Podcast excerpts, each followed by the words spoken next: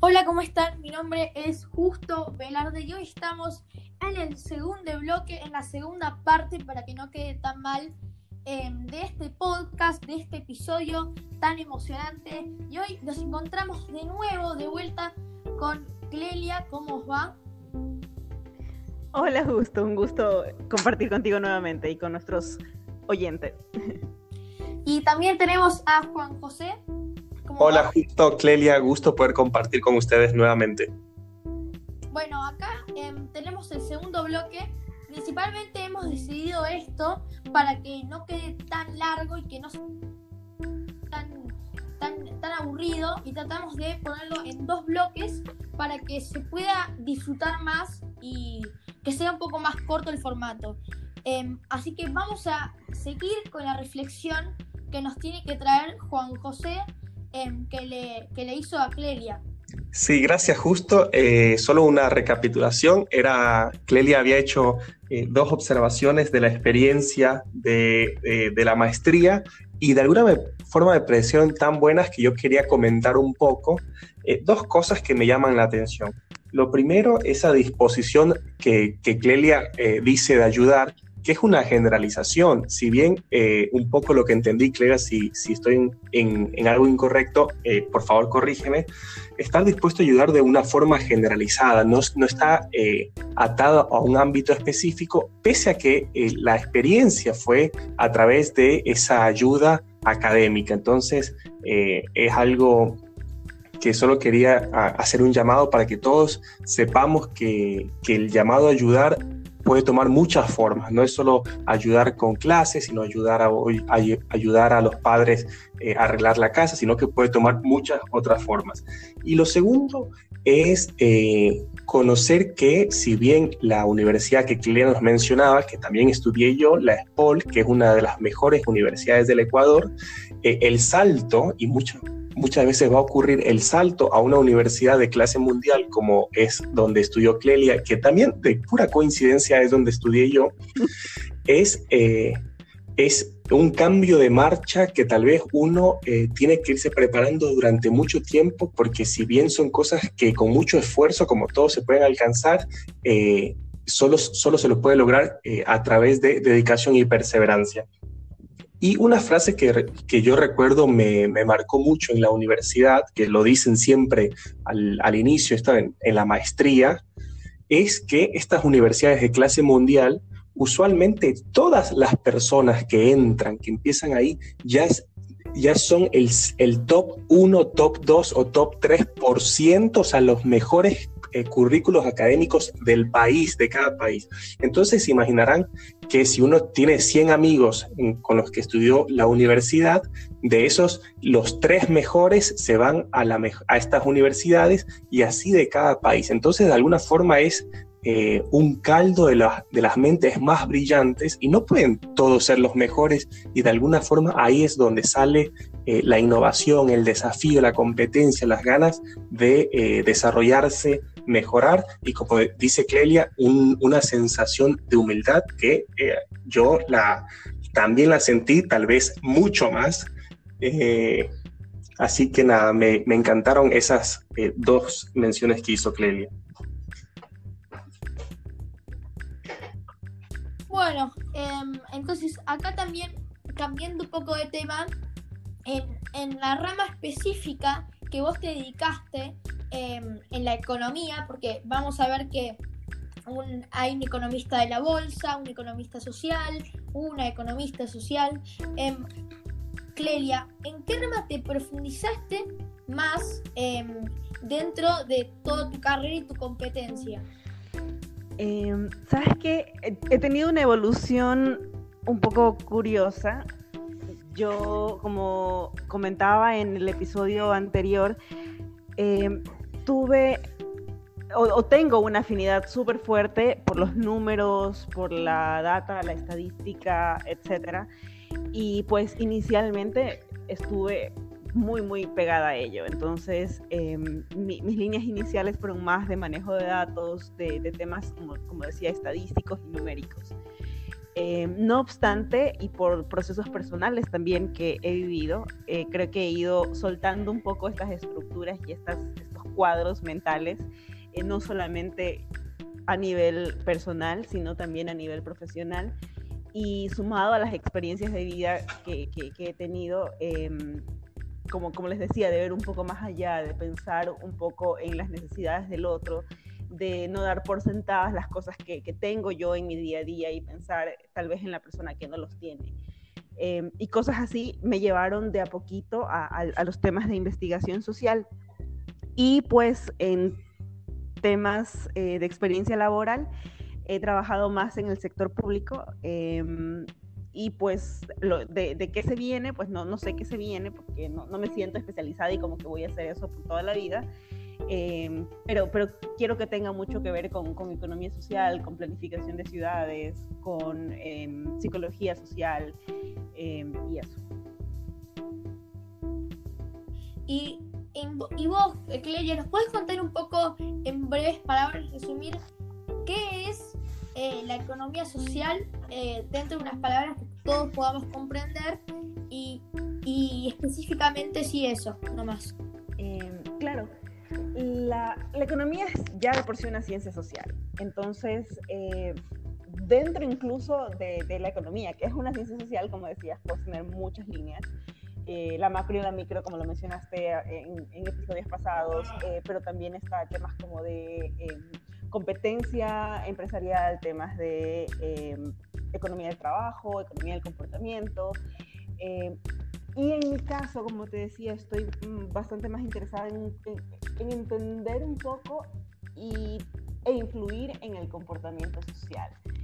Em, que es una mezcla un poco de temas, como te decía también, eh, estudios de sociología, estudios de psicología, estudios de planificación urbana, eh, estudios de, del comportamiento, pero no necesariamente a nivel individual, como sería behavioral economics, sino más bien eh, comportamiento como sociedad cuando estamos juntos, porque ojo que, eh, por ejemplo, hay cosas que tal vez no te gusta hacer, eh, qué sé yo, no sé, eh, ponerte corbata. A ti no te gusta ponerte corbata normalmente, eso es algo que no decidirías, pero sabes que para cierto evento, por las reglas sociales que hay, tienes que vestir de una forma más formal, entonces decides utilizar corbata. Y ese, ese comportamiento, debido a las reglas sociales y a las estructuras eh, de comunidad y a la cultura y al entorno, ese es el, tipo de comportamiento en el que yo estoy eh, interesada. Em, sí, y acá también hablándote un poco, em, vos em, principalmente eligiste esta rama de la economía social por todo lo que tuviste los antecedentes y te, te viste mejor en la situación de dejar los cálculos, dejar los números numéricos dedicarte más eh, a todo esto de, de, lo social. Vos, em, como nos contaste, estás trabajando o eh, sí, estás trabajando en un sector público. Para vos, la economía en tu país y en el mundo, ¿está estable? La economía dentro de la sociedad. ¿Es una economía Em, prometedora, es una economía que ya em, ni siquiera sirve para nada. o sea, servir, eh, espero yo que sirva. Em, pero claro, como en todos estamos, en todos los, los, países del mundo creo, estamos afectados por, por, la situación de la pandemia y hay un montón de eh, empresas paradas, además de que el contexto socioeconómico y político que vivíamos antes de toda esta crisis tampoco era bueno. Eh, entonces, sí, sí estamos en una posición bastante crítica y bastante difícil. Eh, no obstante, esta es parte de los ciclos de la evolución y de la historia de, todas las economías. Tienes etapas altas, etapas bajas y pues en algún punto, de alguna forma y en algún momento eh, se van a superar. Eh, sí, Clelia, em, muy interesante lo que comentabas vos. Y acá dándote una, marcándote algo, em, para vos, la economía em, dentro de la sociedad va a poder volver a curarse dentro de un punto. ¿Vos crees que todavía le falta ¿Le falta más ámbito? ¿Le falta algo? Eh, sí, justo esa, esa fue, eh, fue una, una pregunta que me, que me planteé hace unas dos semanas o tres aproximadamente. Em, y pues nada, una de, mis pasiones, amo las artes, paréntesis comercial, eh, me encanta escribir, hago más poesía que otra cosa, pero también em, me gusta escribir temas que, tienen que ver con, con, estudios sociales, ¿no? Y dentro de esto em, había esta pregunta de, de, ¿será posible? ¿No será posible? ¿Estamos enfermos? ¿Qué tanto? Eh, ¿Qué más no estamos viendo? además de la pandemia per se, em, qué se nos viene, cuáles son los retos, etcétera. Y pues por eso está em, el artículo que se publicó justo esta semana em, respecto a, mis observaciones y a mi diagnóstico de la situación. es, sin embargo, pensar, pensar que, que, que, todo va a estar bien después de un año o dos es bastante utópico. Realmente Em, creo yo que sí es, sí es una quimera, pero es una quimera que prefiero mantener activa y despierta y en mente, porque si no apunto hacia allá y si no apuntamos hacia allá como sociedad, eh, pues hacia dónde vamos. Y aunque suene utópico y aunque tal vez nos tome la vida entera y tal vez muchas generaciones, creo que en algún momento y confío más que nada en que la humanidad, nosotros eh, vamos a, entender y mejorar sobre qué vale realmente la pena y, qué, de qué debemos, cómo debemos repensar nuestros días y nuestras cosas. Bueno, em, creo que ya quedó muy claro todo el tema este. Y acá cerrando un poco esta parte, este, este bloque, en donde seguramente haremos algo más. No sé, creo que Juan José tiene algo para comentarnos em, sobre si va a haber algún spoiler de lo que vamos a hacer. Sí, tal vez me parece que justo tú ya has hecho las preguntas más adecuadas, pero de alguna forma a mí me llama mucho la atención eh, varias de las observaciones que hace Clelia. Eh, ella nos mencionó aprender a soltar las necesidades de otros, no dar por sentado y cómo toda esta visión de lo social dentro del marco de la economía eh, son preguntas que hay que hacernos siempre, pero ahora más en la, en la época del coronavirus, son mucho más relevantes y, y, y hay que responderlas para ver si el sistema económico, que es el imperante, la democracia capitalista, es la mejor forma. Entonces el artículo que Clelia eh, nos presenta, que lo vamos a discutir la siguiente semana, me parece que justamente eh, da algunas luces y hace unas similitudes sobre esta enfermedad pulmonar, el coronavirus, y cómo tal vez la economía, el sistema económico, puede, eh, podemos hallar similitudes con ella. Entonces, muy emocionados de poder de escuchar las, las observaciones puntuales en el siguiente podcast. Bueno, acá cerrando todo el bloque, espero que les haya gustado a todos los oyentes. Em, dentro de mi, conclusión, esto fue muy interesante. Es muy interesante conocer eh, a una persona como Clelia. Y acá cerrando un poco, em, bueno, como si vuelvo a decir, em, espero que les haya gustado. Y bueno, para más podcast, no se olviden, obviamente, de suscribirme, de suscribirse, perdón, Em, y seguir a todas estas personas tan, tan, tan buenas en sus redes sociales y demás. Bueno, em, creo que fue muy interesante. Eh, mi no sé si vos querías dar una conclusión sobre todo eso, todo esto, y, dar tu opinión sobre estas preguntas, si te parecieron buenas, si algunas te las, te las repensarías.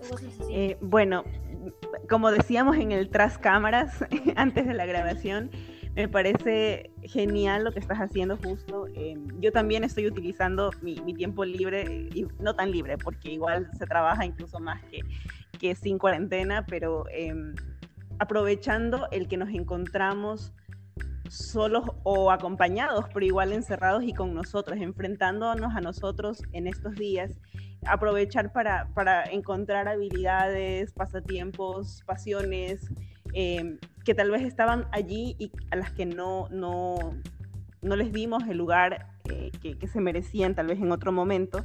Eh, así que aplaudo un montón tu iniciativa y, me parece genial que lo estés haciendo.